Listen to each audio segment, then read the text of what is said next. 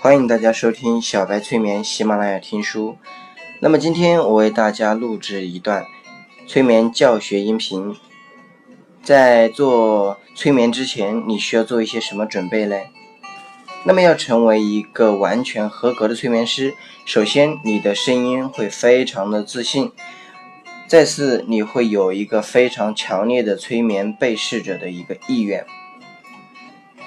接下来就是一种自我控制。你愿意控制自己不和催眠催眠者发脾气，并且你能让自己穿着整齐，发音很标准、很清晰，有条理的表达出自己的每一个指令。不要期望你的催眠能催眠每一个人，你的成功率会随着你的经验而增加的。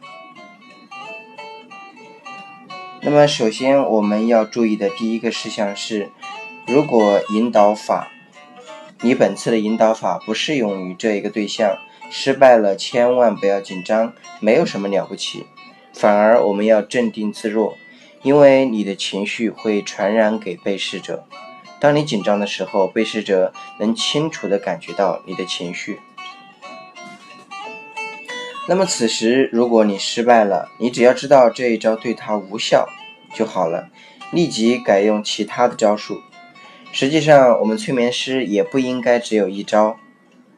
如果我们一招就能够奏效，反而我们需要把对象的眼睛让他睁开，并且再次用其他的方式再次导入，那么我们会产生一个更好的效果。这也是我们所需要练习的地方。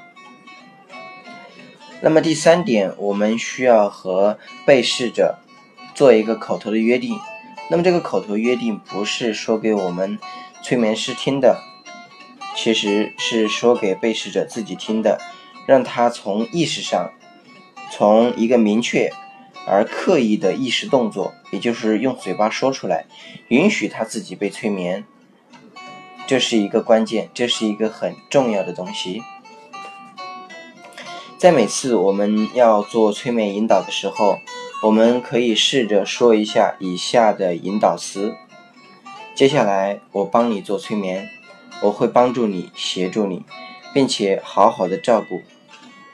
你会很安全，你要相信我。接下来我会把你催眠，你可以完全的照着我去做，不要有丝毫的犹豫，我就可以帮助你战胜。阻碍你健康和快乐的因素。你此时了解并且答应让我催眠你吗？如果催眠催眠者说是的，好的，那么现在我们的约定即可完成。这个时候你只需要回答：接下来我会催眠你，让你战胜人生的阻碍。你立刻并且。丝毫不犹豫地照着我的话去做，你会进入到一个深沉的催眠放松的境界。以上就是催眠师和催眠对象的约定。接着，你可以试着用各种催眠引导法来协助对象进入到一个更深的催眠状态，以进行催眠咨询。那么，在催眠。对象当中，我们有一些小小的技巧，比如说，我们需要技巧性的取得催眠对象的几个肯定的回答，比如说，要催眠对象坐好，双腿自然张开，双脚掌平贴地面，一只手放在一个大腿上，把眼镜拿掉，关上或静音呼叫电话。把上衣口袋的笔或者香烟拿出来放在旁边，等等等等，都是很实用并且很有必要的技巧。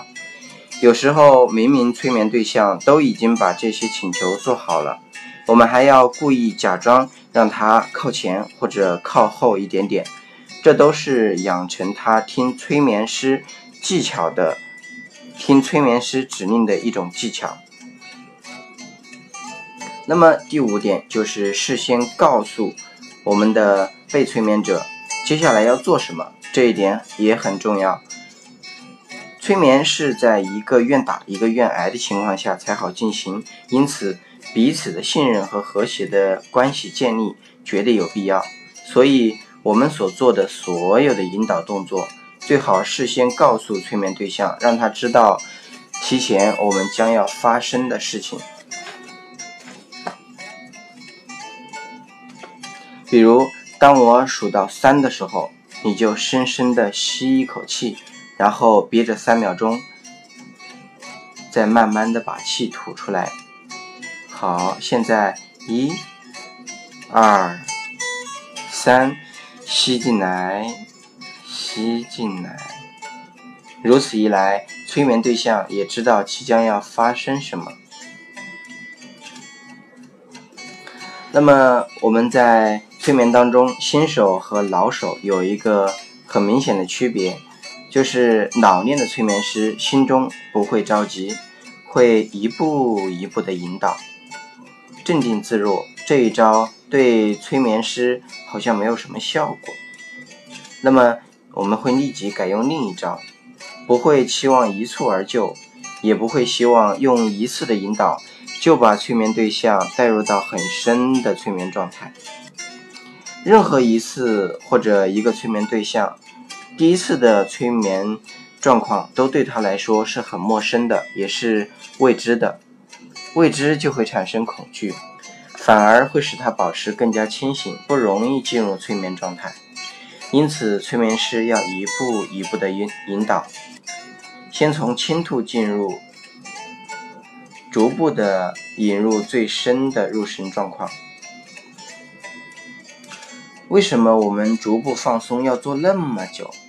做十分钟到十五分钟，就是让催眠对象很熟悉、很放松的了解现在的情况，让他放下戒备心。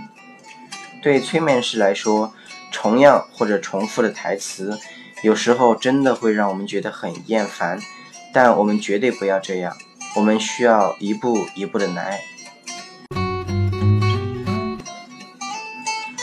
刚才所讲的一些。催眠当中需要注意的方法，其实是选自黄大一著作《催眠大师一百五十招》，有兴趣的同学可以认真的研读一下哟。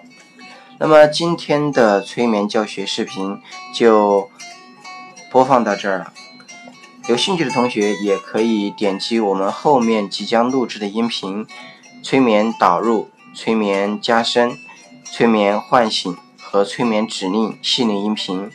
谢谢大家的收听，小白，下次与你再见。